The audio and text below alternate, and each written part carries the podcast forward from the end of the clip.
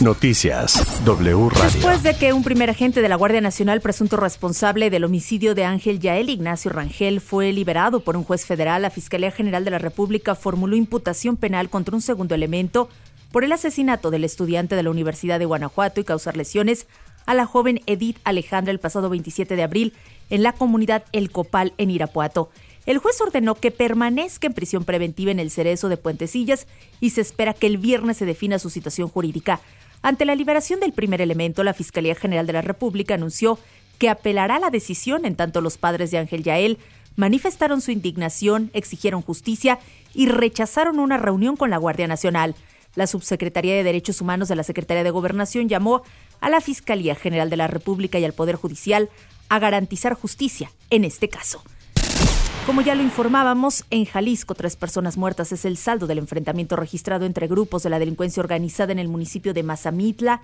En su ida, los delincuentes bloquearon los accesos carreteros al municipio y provocaron incendios, lo que causó pánico y temor entre habitantes y visitantes del pueblo mágico de Jalisco. La Secretaría de Seguridad del Estado desplegó un operativo con patrullajes terrestres y aéreos con apoyo de la Guardia Nacional y el Ejército para localizar a los responsables.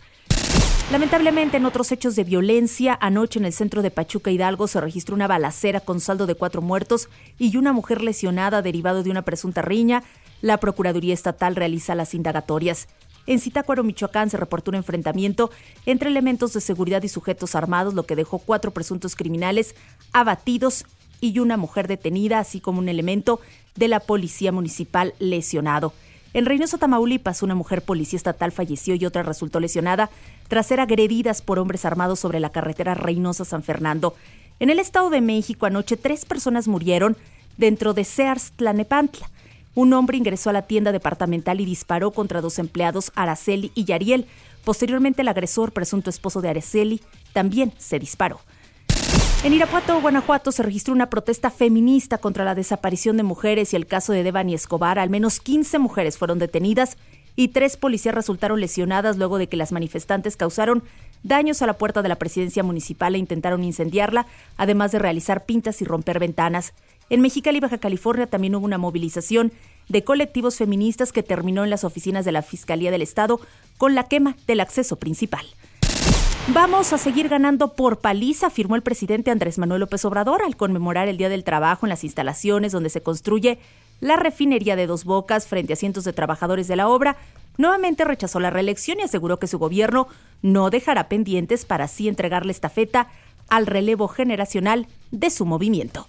No a la reelección, porque tenemos que seguir el ejemplo del apóstol de la democracia Francisco y Madero. Sufragio efectivo, no reelección. Y va a haber relevo generacional. Tenemos, ya saben ustedes, los que juegan béisbol, tenemos como cinco pitchers abridores, mujeres y hombres, como diez cerradores. Lo que sí les puedo decir es que vamos a seguir ganando. Sí vamos a seguir ganando los juegos por paliza.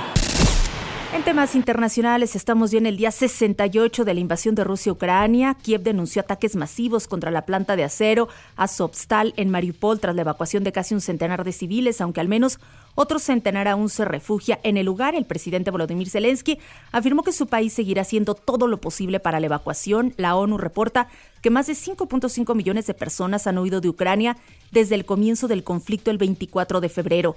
En tanto, este lunes se reúnen de emergencia en Bruselas los ministros de Energía de la Unión Europea para buscar una respuesta común frente a la demanda rusa de que los compradores extranjeros paguen a Moscú el gas en rublos y tras el corte de suministro a Polonia y Bulgaria.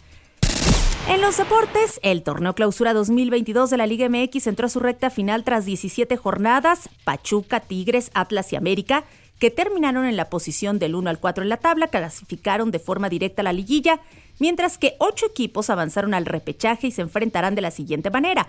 Puebla contra Mazatlán, Chivas contra Pumas, Monterrey contra Atlético de San Luis y Cruz Azul contra Necaxa. Hasta aquí Noticias W, excelente lunes. Soy Ivette Parga Ávila, hasta mañana. Toda la información en wradio.com.mx.